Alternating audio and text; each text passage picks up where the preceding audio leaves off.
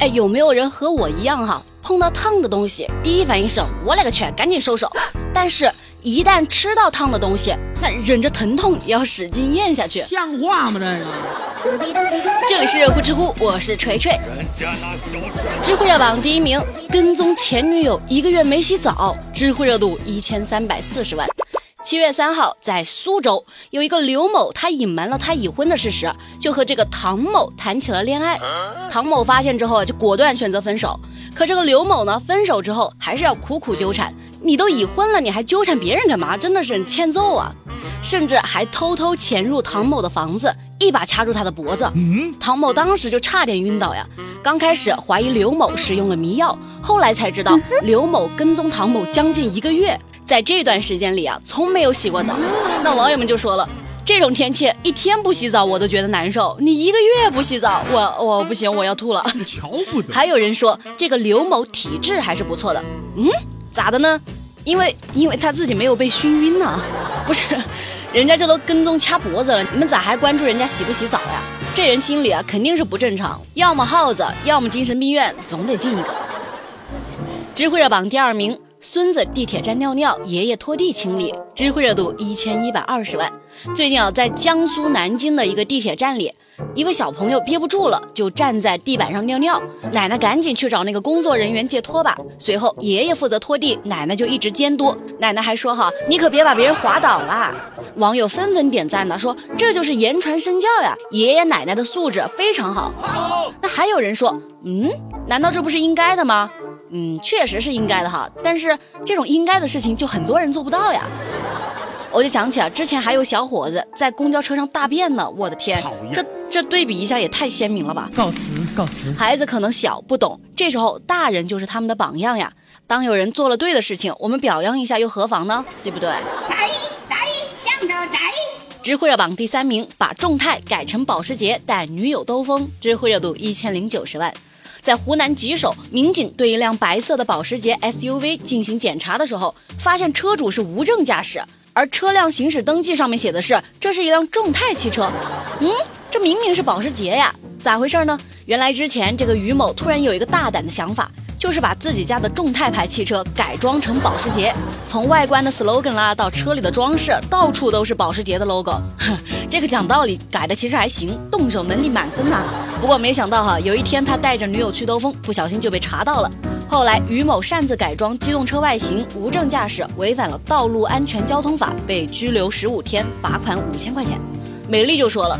我觉得这样挺好的呀，花最少的钱过最体面的日子。哎呦，这种好男人不多了呀。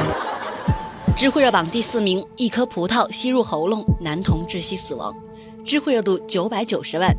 七月二号，江苏扬州有一名家长给自己的孩子喂葡萄的时候，整颗葡萄被男童吸进了喉咙，没想到葡萄卡在了这个两岁孩子的气管里，家人用手抠不出来，因为错过了最佳的抢救时间，男童不幸死亡。唉。医生就提醒啊，遇到异物卡喉的时候，可以用海姆立克急救法，不要用抠喉咙啊、倒立等等这种无效的方法。大家可以去网络上搜索一下海姆立克急救法，大海的海，保姆的姆，利用的利，千克的克，海姆立克急救法！希望这样的悲剧不要再发生了。唉。知乎热榜第五名，男子火灾现场辱骂消防员，知乎热度八百八十七万。江西南昌一处火灾现场里，一名男子在不断的妨碍这个消防员工作，并对消防员进行辱骂。他说：“拿着我的钱，你赶快灭！你什么鬼玩意儿？”真的，要我是消防员，我都想把水枪直接给他滋上去了。就你有嘴是吧？一天叭叭叭叭叭的，给你清醒清醒。等火扑灭之后，该男子被民警带到派出所去喝茶去了。哼，心急可以理解，但是请尊重为你拼命的消防员好吗？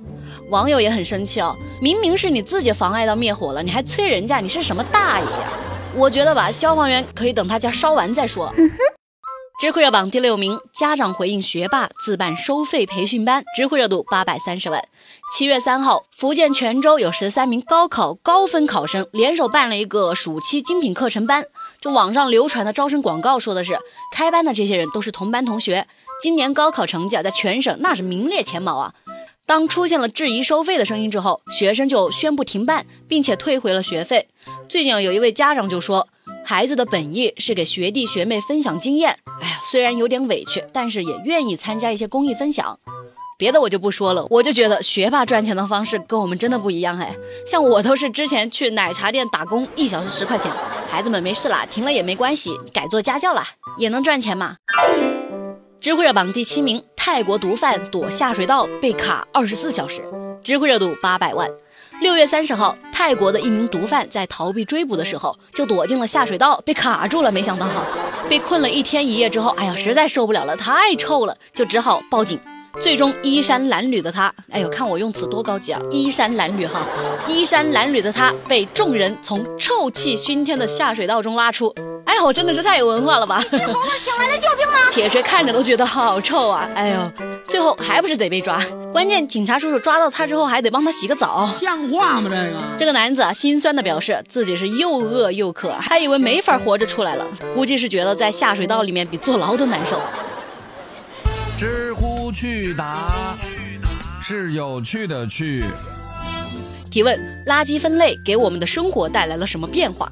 让我感觉到了，呃，人还不如垃圾呢。就记得我前几天去交房租给房东，当时我兜里还剩五块钱。回家的路上，我就看到我们小区垃圾分类的那个宣传标语，上面写着“每一种垃圾都有它的家”。我当时真的很想哭啊，感觉活不下去了呀。提问。为什么说分手后最难受的人不是男女朋友当事人呢？哎，不是，最难受的可能是那些要整天听你抱怨的朋友。